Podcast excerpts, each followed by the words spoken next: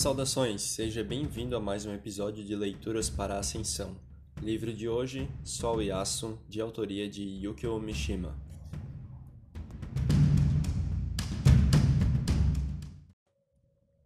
Naquele dia começou meu relacionamento íntimo com o aço que deveria durar pelos próximos dez anos. A natureza deste aço é estranha. Descobri que enquanto eu aumentava seu peso, Pouco a pouco, o efeito era como os braços de uma balança. O volume dos músculos colocados no outro prato da balança cresceu proporcionalmente, como se o aço tivesse a obrigação de manter um estrito equilíbrio entre os dois extremos. Passo a passo, as propriedades dos meus músculos começaram cada vez mais a se assemelhar às propriedades do aço. Este lento desenvolvimento, achei, era muito semelhante ao processo da educação que remodela intelectualmente o cérebro, alimentando-o progressivamente com problemas cada vez mais difíceis.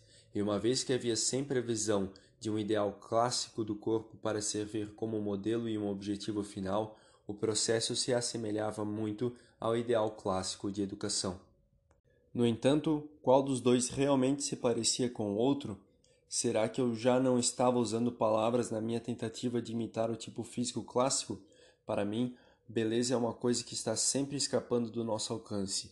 A única coisa que eu considero importante é o que existiu um dia, ou deveria ter existido. Por seu trabalho sutil, infinitamente variado, o aço restaurou o equilíbrio clássico que o corpo estava começando a perder, recolocando-o em sua forma natural, a forma que sempre deveria ter tido. Os grupos de músculos que se tornaram desnecessários na vida moderna embora ainda elemento vital no corpo do homem, são obviamente supérfluos de um ponto de vista prático, e músculos salientes são tão inúteis como uma educação clássica é para a maioria das pessoas práticas.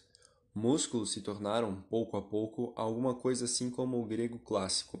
Para reviver a língua morta foi necessária a disciplina com o aço. Para mudar o silêncio da morte na eloquência da vida, o auxílio do aço foi fundamental.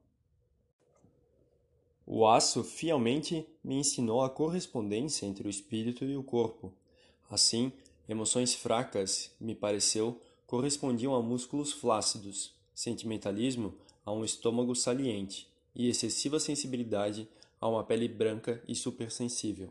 Músculos salientes, estômago retesado e uma pele dura devem corresponder respectivamente a um intrépido espírito de luta, ao frio poder do julgamento intelectual e a uma disposição vigorosa. Apresso-me em salientar que não creio que as pessoas comuns sejam assim. Até minha reduzida experiência basta para me fornecer exemplos de espíritos fracos engastados dentro de músculos poderosos.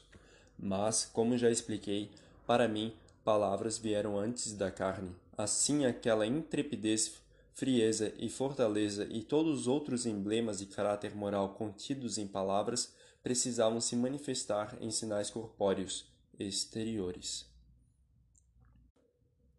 Por essa razão, eu precisava adotar a mim mesmo com as características em questão no meu processo de autoformação.